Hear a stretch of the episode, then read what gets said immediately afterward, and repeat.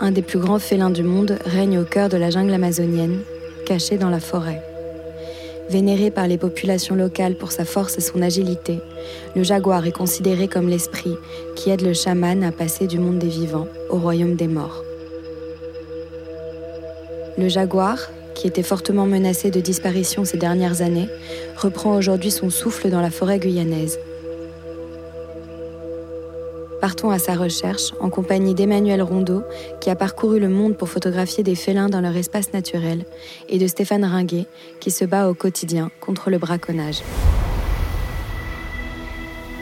L'effet panda, c'est le podcast où l'on rejoint le combat des acteurs sur le terrain, où l'on part en exploration de la nature sauvage que l'on s'attache chaque jour à protéger. L'effet panda, un podcast WWF.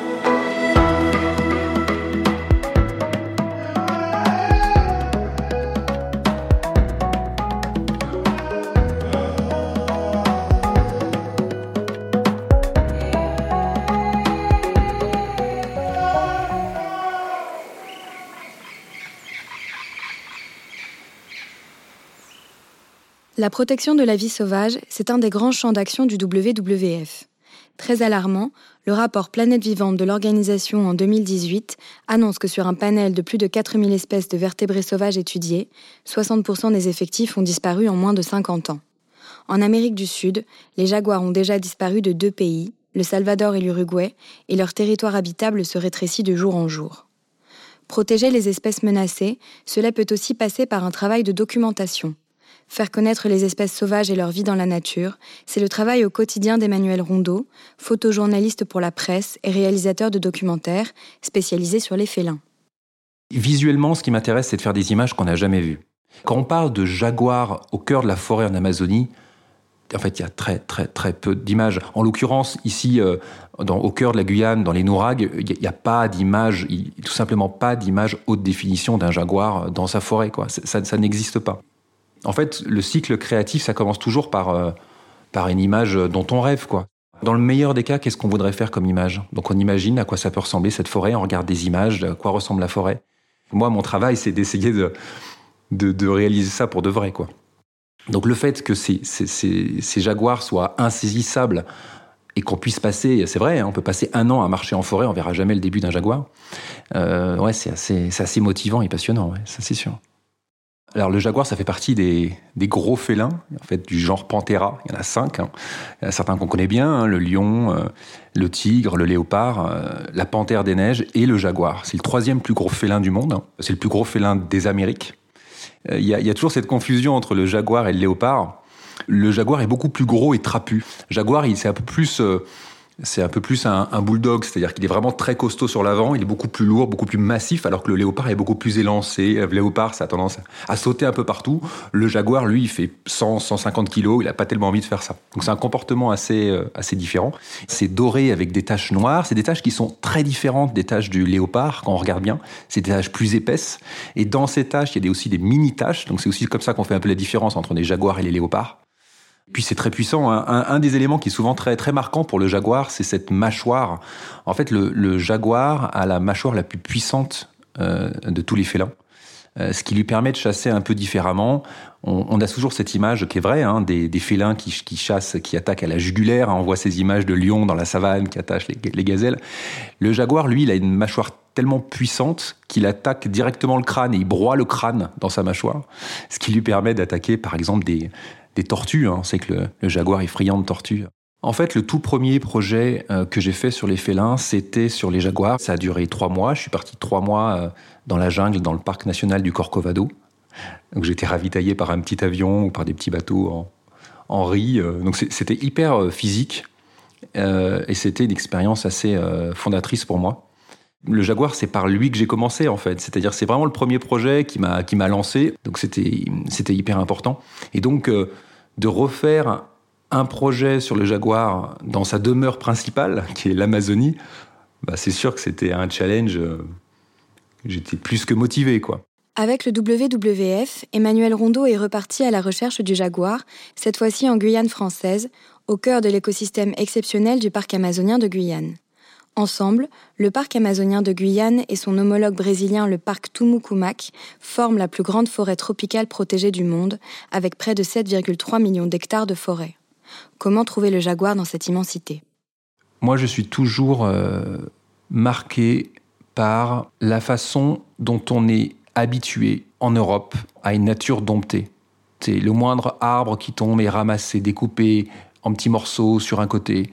Les chemins sont absolument définis. Moi, j'aime, bien ce côté à la fois mystérieux et dangereux de la nature. C'est-à-dire vraiment un endroit dans lequel la nature n'en a rien à faire de toi. Rien n'est fait pour toi. C'est à toi de t'adapter. Tu vas pas faire un chemin de 2 mètres de large sur 100 mètres de long avec des petits graviers pour que. Non, c'est pas comme ça que ça marche.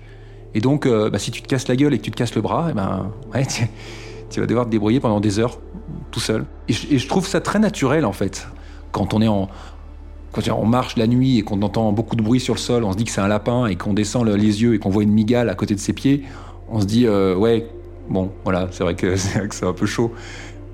Et ça, euh, c'est très frappant, c'est très, euh, moi, je trouve assez marquant, quoi, de, se dire, je vais dans des endroits, je, je sais pas ce qu'il va y avoir, je sais pas ce que je vais découvrir, je sais pas ce que je vais trouver, je sais pas quel, quel je sais pas ce qui va m'arriver, et je trouve ça assez excitant. Donc je j'ai conscience d'avoir mis le pied dans un monde, dans un monde extraordinaire sur une planète, une autre planète, la planète Amazonie.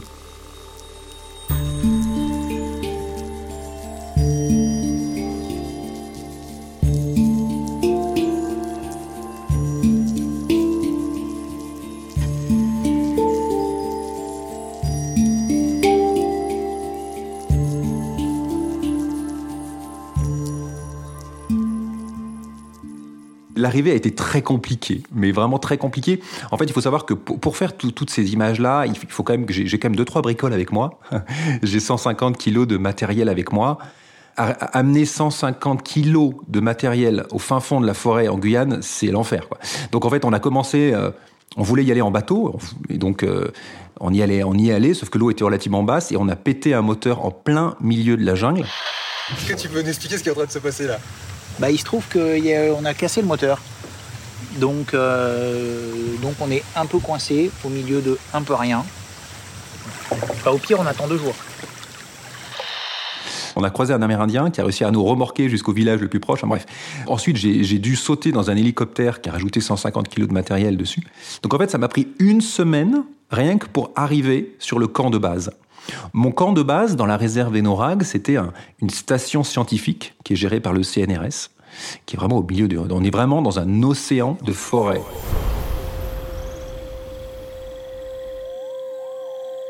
Quand on marche euh, dans la jungle, dans la, sous la canopée, il faut savoir qu'il n'y a que 1% de la lumière qui arrive à toucher le sol. Hein. Donc on est vraiment... On est, enfin, souvent on prend l'exemple d'une sorte de, de de cathédrale, de la forêt. C'est-à-dire qu'on a un peu cette impression d'être dans une église.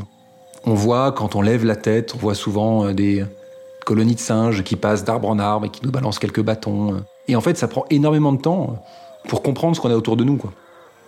Mais surtout avec les, bruits plus qu'avec la vue. C'est-à-dire qu'à un moment donné, ça fait partie de ces endroits dans lesquels il faut, dire, il faut se dire, OK, arrête de vouloir tout voir. Et commence à écouter et à sentir. Euh, ce qui me marque toujours, c'est cette humidité, cette chaleur et ces odeurs en fait. C'est-à-dire qu'il pleut absolument tout le temps. Il y a toujours cette chaleur qui se dégage du sol et des feuilles. Donc on est, assailli euh, d'odeurs euh, étonnantes. C'est la première chose. Et, en fait, les odeurs et cette chaleur, ça, nous pénètre en fait. Et puis ensuite, il y a évidemment, il y a les bruits quoi. On est même chose. Hein, on est habitué en Europe à des forêts silencieuses à la fois parce que c'est effectivement des forêts tempérées et que c'est assez normal, mais aussi parce qu'on les a vidées, hein, bien souvent. On dit qu'en Europe, on a des formidables théâtres de paysages naturels, mais on n'a pas les acteurs. Euh, en Amazonie, les acteurs sont toujours là, quoi. Et donc, euh, des singes hurleurs, enfin, rien que le bruit du singe hurleur, le cri du singe hurleur, je, pense que ça devrait être, euh, ça devrait être obligatoire pour chacun d'entendre ça une fois dans sa vie. C'est absolument magnifique, quoi. Allez, ça nous fait plaisir. Voici le cri d'un singe hurleur.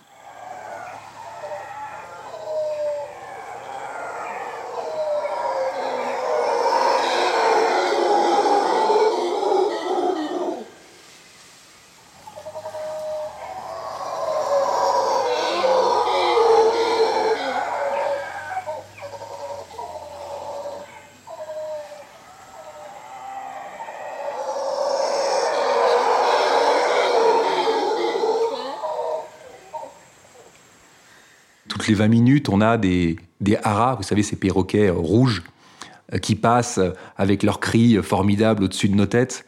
Euh, quand c'est pas des vautours qui tournent autour de l'eau euh, ou des singes araignées qui nous balancent des branches. Enfin, c'est, quand même c'est marquant tout ça. C'est marquant d'avoir toute cette vie autour de nous. En fait, pour réaliser ces photographies de félins forestiers, c'est-à-dire qui, qui, vivent vraiment dans la forêt, qui ne sortent jamais. Euh, euh, c'est extrêmement compliqué et ce serait même quasiment impossible, hormis un coup de chance extraordinaire, de se balader en forêt et dire Ah tiens, un jaguar, je vais prendre en photo. Le territoire d'un jaguar, un jaguar, ça peut être entre 50 et 150 km. Donc c'est entre la moitié de Paris et une fois et demie Paris. Un seul jaguar pour toute cette euh, étendue-là. Mais en fait, il faut savoir que ces, animaux assez, gros, assez costauds, ils utilisent vraiment des petits sentiers en forêt. Ils vont pas s'embêter à partir droit dans la, dans la verte, c'est-à-dire hors piste, ils prennent des petites pistes qu'ils utilisent. Et donc, moi, mon premier boulot, ça a été de repérer, ces pistes, et je l'ai fait notamment avec Benoît de Toisy, hein, de l'association Quata. On s'est baladé dans les endroits où il avait, qu'il avait étudié. Euh, donc, une fois que j'ai étudié un petit une fois que j'ai trouvé des signes, c'est-à-dire des traces de jaguars, euh, sur un peu, on va dire, ces autoroutes à Jaguar. Alors, c'est pas simple, hein. ça prend déjà euh, une semaine, dix jours à trouver vraiment les autoroutes à Jaguar. Il faut vraiment penser comme un jaguar. Pourquoi est-ce qu'il va là? Pourquoi il se prend à droite et pas à gauche? Ah tiens, on prend à gauche. Ah zut, il y a un arbre de tomber. Est-ce qu'il va vouloir monter par-dessus? Ah, pas sûr. Peut-être il va prendre à droite. Alors je prends à droite, je continue. Ah mais en fait, il y a des, je sais pas, il y a des palmiers avec des piquants. Ah, c'est pas sûr qu'il aime passer là. Voilà. Donc en fait, il faut vraiment penser comme un jaguar, voir où il pourrait être motivé. C'est-à-dire que par exemple, il y a des grandes lignes droites. Le Jaguar, une grande ligne droite, pour lui, c'est nickel. Il, va, il sait qu'il va être peinard, il va pouvoir bien voir à droite, à gauche. Donc on essaye vraiment de trouver des endroits comme ça. Je peux vous assurer que quand on est en forêt et qu'on suit un chemin sauvage de jaguar, on, comprend très bien pourquoi il est passé où il est passé. On comprend très bien que, ah tiens, on pourrait monter en haut de cette colline parce qu'on verrait parfaitement à droite et à gauche. Et on pourrait voir s'il n'y aurait pas une proie intéressante à aller croquer. C'est d'ailleurs assez marrant. Euh, plus on marche dans les pas du jaguar, euh, plus on comprend pourquoi il a, fait ce qu'il a fait, et plus on se dit parfois qu'on aurait fait la même chose nous-mêmes. Je vais installer ce qu'on appelle des pièges photographiques. C'est vraiment comme un studio photo, c'est-à-dire j'installe un vrai appareil photo dans une caisse, une grosse caisse étanche. Je mets des flashs euh, sur, les, sur les arbres, euh, sur les branches, un peu partout pour me faire l'éclairage que je veux. Et en fait, je vais installer une barrière infrarouge. C'est un peu comme les films de James Bond. Vous savez, vous, savez, vous avez ces lignes infrarouges invisibles, mais quand, quand on les traverse, ça déclenche une alarme, etc. Ben moi, c'est un peu la même chose, sauf que ça déclenche pas une alarme, ça déclenche mon appareil photo. Ce qui est intéressant pour moi, c'est que ça me permet euh, de faire exactement l'image que je veux. En fait, je me balade sur ces autoroutes à Jaguar, je trouve un lieu le plus magnifique possible où je me dis, oh, ah, si seulement il y avait un jaguar ici, ce serait incroyable. Avec, je sais pas, ça peut être un arbre euh, magnifique à côté, euh, un tronc tombé, euh, une végétation particulière ou un cours d'eau en, arrière-plan. Enfin, vraiment quelque chose qui soit visuellement, en tout cas, qui me parle énormément. Et où, en même temps, je sais que des jaguars passent là, en réalité.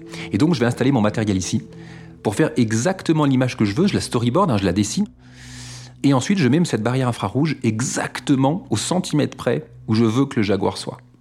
J'en ai installé en, Guyane 8 de ces pièges photographiques. Euh, donc ensuite, je pars et je croise les doigts pour qu'un jaguar passe au bon endroit euh, et déclenche donc euh, mon appareil.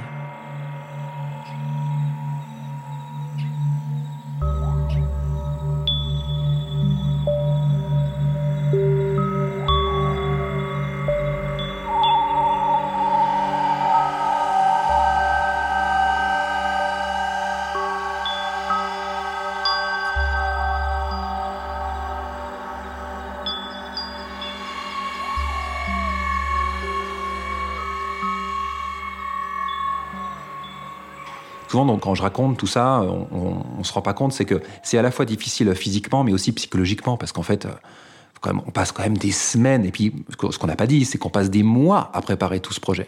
On passe des mois à préparer tout ce projet, on y va 15 jours pour installer le matériel, et on ne sait pas du tout si ça va servir à quelque chose. Quand je, quand je retourne voir mes appareils et que je vois ce que j'ai euh, réussi à photographier, c'est toujours des, grands moments. Euh, souvent des grands moments de solitude, hein, parce que souvent on ouvre l'appareil et il y a une fourmilière dedans, euh, l'appareil a, brûlé, enfin bon, j'ai absolument tout. Ou la plupart du temps, il ne s'est absolument rien passé, si ce n'est un pécari ou deux. Les pécaris, c'est des, des, sortes de sangliers locaux. Hein. En fait, il faut, savoir qu'en trois mois et avec huit appareils, j'ai dû faire quatre ou cinq images. Hein. Donc c'est quand même très très peu. De retour à la station, je suis en train d'analyser ce qui s'est passé en regardant les, vidéos prises par le piège vidéo. Et en fait, je comprends ce qui s'est passé. Il y a un tapir qui est arrivé, qui a eu peur de l'appareil, qui l'a vu, et qui est passé par derrière et qui a shooté sur un des détecteurs. Ce qui a foutu le système photo en l'air, alors que la vidéo continue à fonctionner. Et regardez, 24 heures plus tard, un jaguar.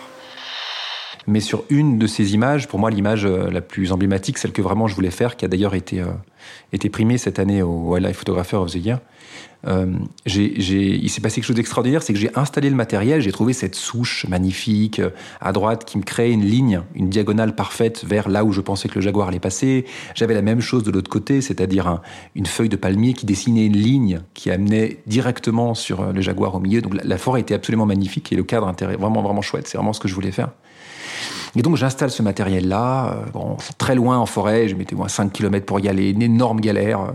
Euh, donc on installe ce truc-là, je pars, etc. Et je reviens 5 jours plus tard. J'ouvre l'appareil, et j'en crois pas mes yeux, un jaguar. Exactement où je pensais qu'il allait être. Et en fait, le jaguar est passé 24 heures après que j'ai installé le matériel. Et ensuite, il n'est plus jamais repassé. En fait, il est repassé deux mois plus tard. Rien n'était passé, à part le Jaguar, exactement dans la bonne direction que j'avais pensé où il allait passer. Donc c'était euh, c'était fou. C'est une photo euh, où, quand on la regarde, au tout départ, on peut facilement, et même généralement, on va rater le Jaguar, on va pas le voir. C'est-à-dire qu'en fait, le Jaguar est très petit dans l'image. C'est-à-dire que le sujet, c'est pas vraiment uniquement le Jaguar, c'est vraiment le Jaguar et son environnement. Donc il faut s'imaginer... Euh, euh, une image avec sur la droite une grosse souche d'arbre, c'est-à-dire un truc qui doit faire 2 mètres de large, qui est tombé, euh, qui crée une diagonale de la, du bas à droite vers en haut à gauche. Euh, à gauche, un palmier, un grand palmier qui crée aussi une longue ligne sur la, sur la gauche et qui revient au centre. En fait, toutes ces lignes amènent au centre de l'image, où quand on regarde bien, on voit une tête de jaguar sortir de derrière la souche.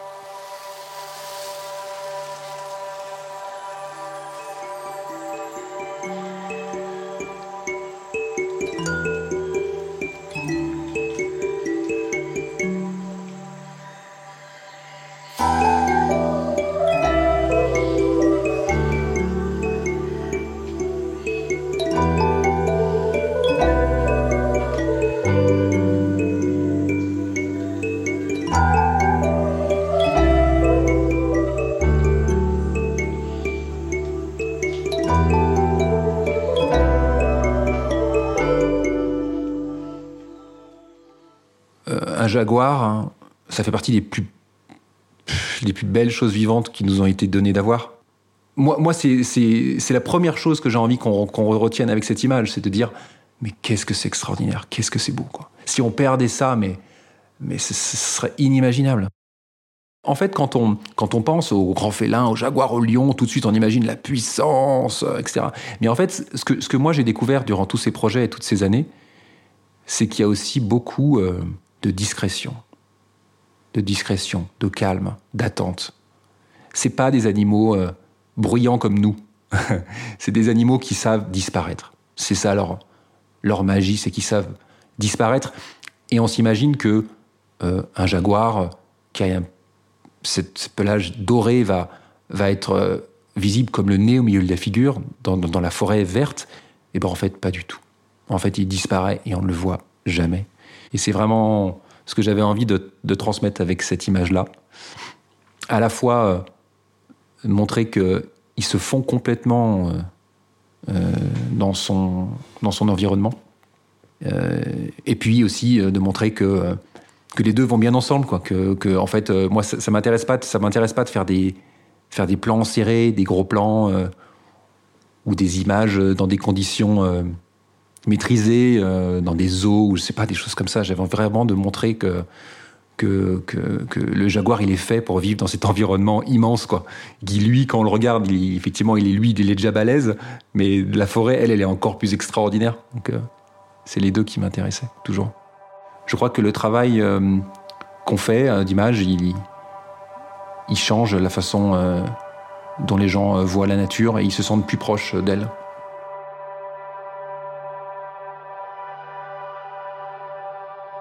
Que je voudrais qu'on retienne euh, du jaguar, c'est que bien qu'il soit extrêmement puissant, il est en fait extrêmement fragile parce qu'il dépend de son environnement. En fait, il dépend, il a besoin d'une forêt euh, vivante. C'est la première chose que je veux inspirer avec cette image-là.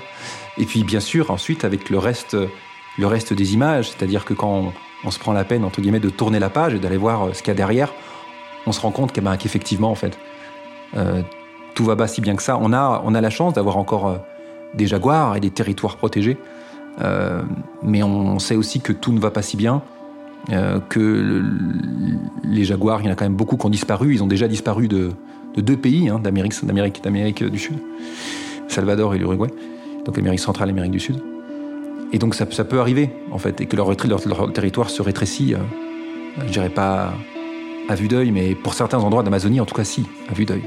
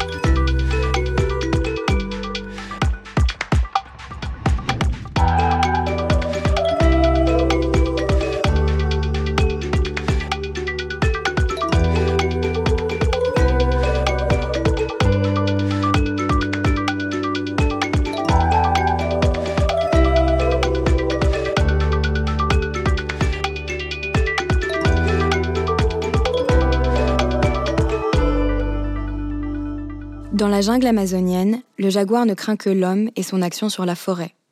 Emmanuel Rondeau soulève ici un point primordial. Il ne suffit pas de protéger le jaguar contre les braconniers. Il faut surtout, plus globalement, questionner en profondeur le rapport de l'homme aux sauvages, aux animaux et à la forêt. C'est que la forêt se fragmente, se morcelle avec l'arrivée des hommes dans la jungle.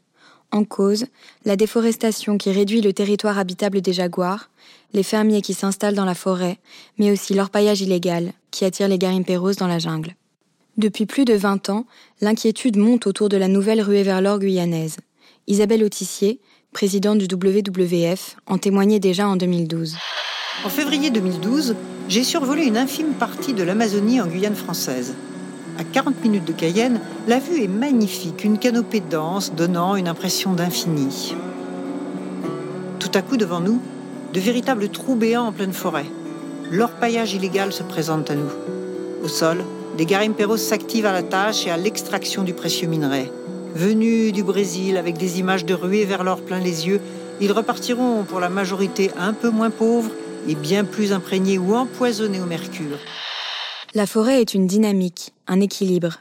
L'arrivée de l'homme change cette dynamique, ouvre des sillons dans la jungle, réduit le territoire de chasse du jaguar et l'expose au braconnage.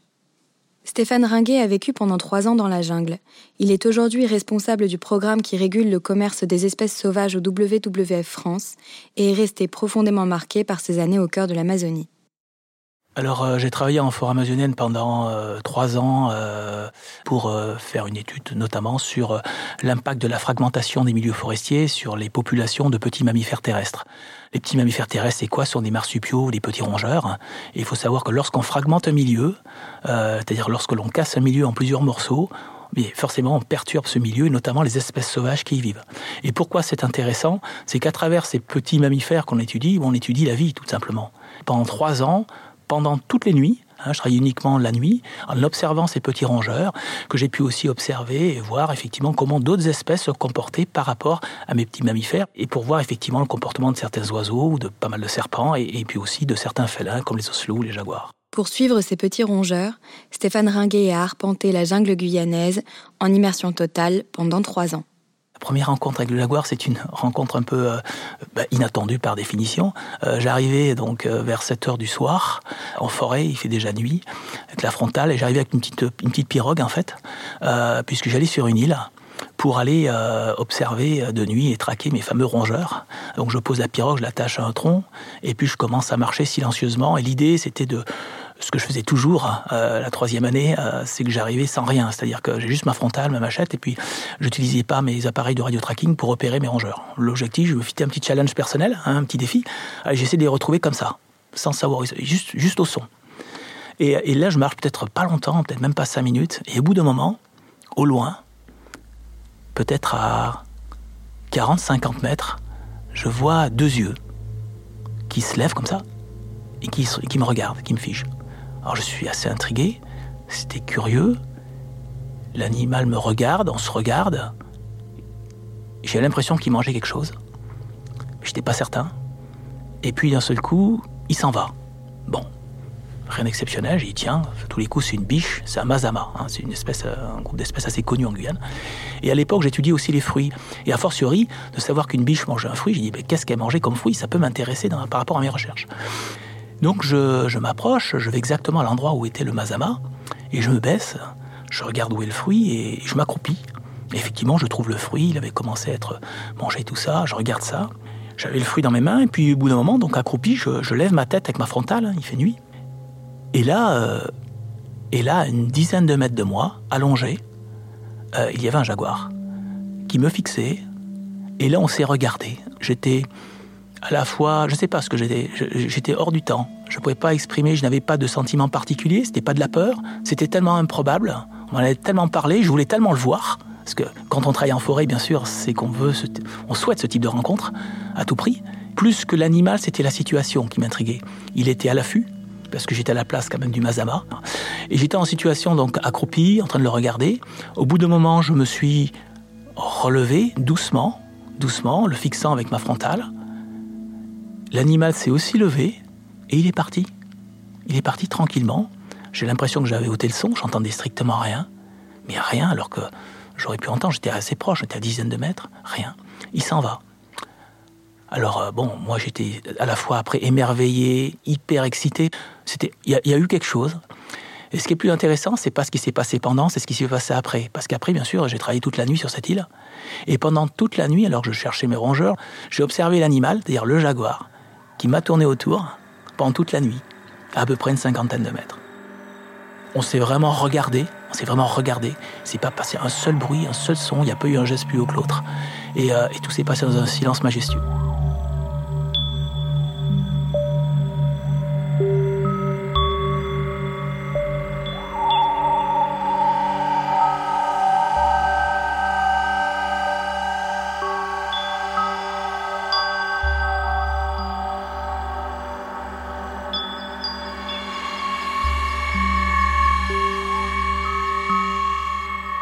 C'est un animal qui est déjà extrêmement silencieux. Je le caractériserais plutôt par plusieurs choses sauf la vue en fait. Euh, c'est un animal que l'on peut voir, que l'on n'entend pas, très observateur, un déplacement euh, très souple, très fin, euh, assez majestueux, assez costaud, hein, massif. On sent que c'est un animal qui a une certaine puissance, qui dégage une, une certaine sérénité quelque part. On sent bien que c'est le big boss de la forêt. Voir un jaguar la nuit, c'est d'abord voir deux superbes yeux, quoi. Ah, ça c'est clair. Euh, on voit, après on devine le reste, hein, mais on voit d'abord les yeux. Euh, et, c'est vrai, ces yeux diamants là, c'est toujours quelque chose de. Pour moi, le, véritable orpaillage, il est là. Hein, c'est les yeux du jaguar. Hein. C'est pas, c'est pas, pas l'or de, Guyane. C'est vraiment les yeux du jaguar. Et, moi, c'est cette magie de cette rencontre, c'est ce silence, cette force, cette beauté, ce, regard fixe, mais sûr. Euh, ce déplacement silencieux mais, mais serein, bah, c'est un rêve de gamin, il faut dire les choses. Pour un biologiste comme Stéphane Ringuet, la présence du jaguar dans la jungle peut aussi être analysée en termes d'écosystème. Il faut jamais oublier qu'avoir du jaguar, c'est surtout avoir beaucoup d'autres espèces qui sont derrière le jaguar et qui s'alimentent. Un jaguar, en matière de, densité, pour donner un exemple, c'est à peu près euh, là où il y a le plus de jaguars au monde, euh, on a du 3 jaguars pour 100 km.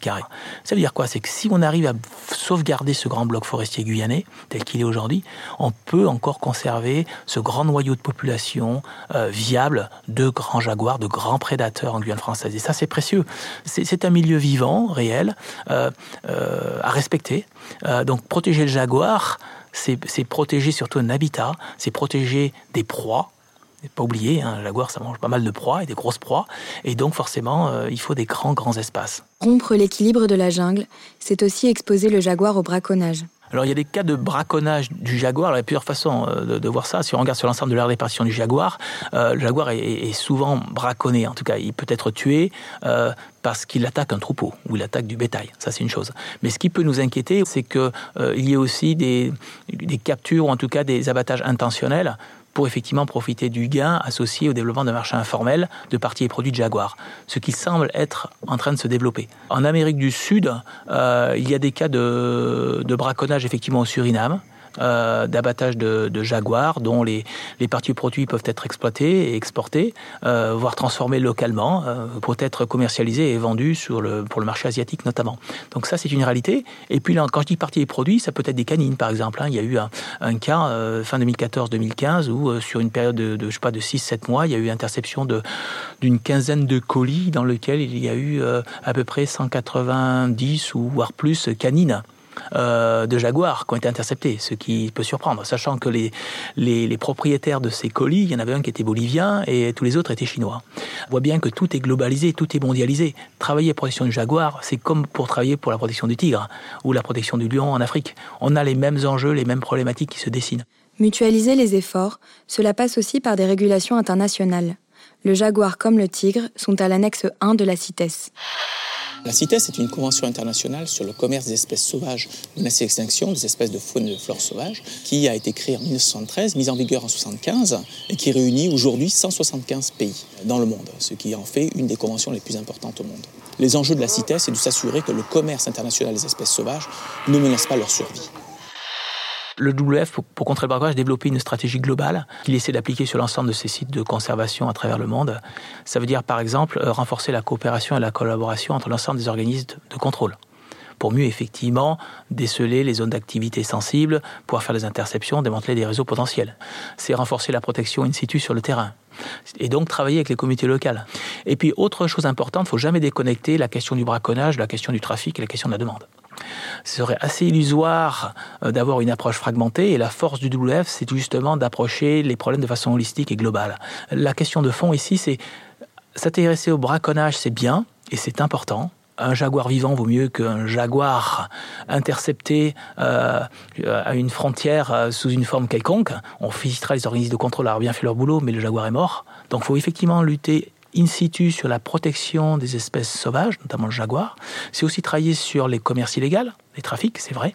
Et c'est aussi travailler sur la réduction de la demande. Comment on change le comportement de ceux qui sont demandeurs, quelque part, de ces parties et produits de Jaguar. Et la force du VVF, notamment avec notre partenaire qui s'appelle Trafic, qui est un programme qu'on a créé sur ces questions-là, c'est d'avoir développé une stratégie pour essayer effectivement de, de, de répondre à cette question de changement de comportement en vue de réduire la demande des parties et produits de grands félins notamment, mais aussi d'autres parties et produits d'espèces comme la corne de rhinocéros ou, l'ivoire d'éléphant.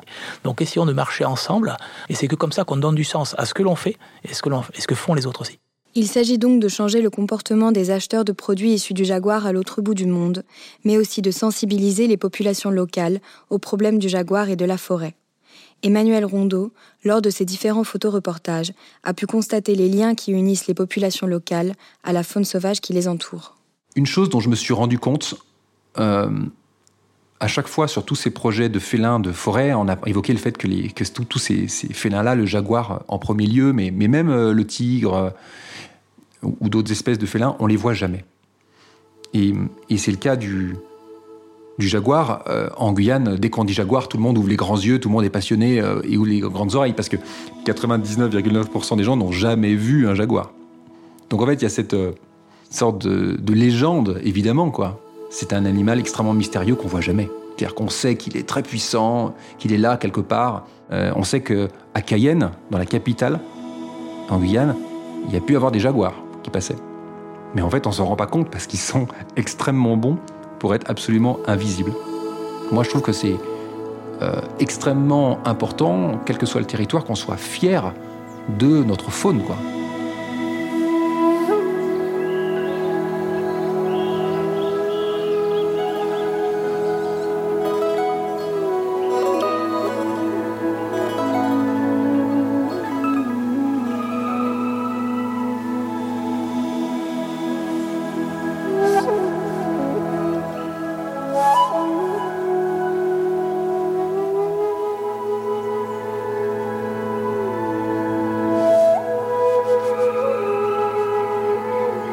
Ainsi, protéger le jaguar, c'est avant tout changer les mentalités, faire cesser la demande de produits issus du jaguar pour arrêter le braconnage, considérer le jaguar comme part d'un écosystème et protéger la forêt pour le protéger lui. Le dernier recensement effectué par le WWF en 2014 montre que les efforts déployés pour préserver le jaguar et son environnement commencent à porter leurs fruits. Le nombre de jaguars se stabilise dans la région, le portant à 70 dans la forêt guyanaise. Ce nombre est toutefois insuffisant pour assurer la survie de l'espèce dans la région. La lutte continue alors, par une sensibilisation intense des populations locales à ces problèmes, car rien n'est possible sans elles, par une lutte accrue contre le braconnage et l'exploitation aurifère dans la jungle, ainsi que par la mise en place de corridors verts, couloirs de nature qui permettent aux jaguars d'étendre considérablement leur territoire de chasse et ainsi d'éviter les contacts avec les hommes. Il faut parler de ce jaguar invisible, afin que l'on garde, pour des millénaires encore, l'esprit du jaguar tout-puissant au cœur de la jungle guyanaise.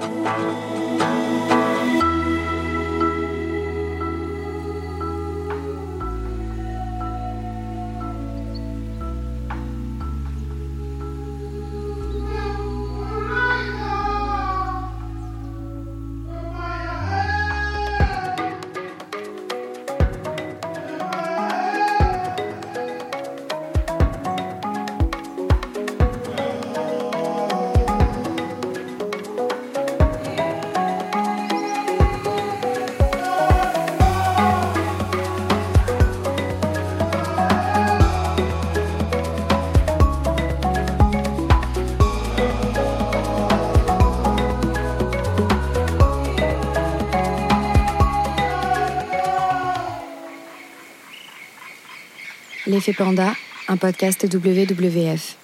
Cet épisode a été produit par Leozer Studio, réalisé par Chloé Vibo, avec une composition originale de Louis Martinez et Nicolas Politzer.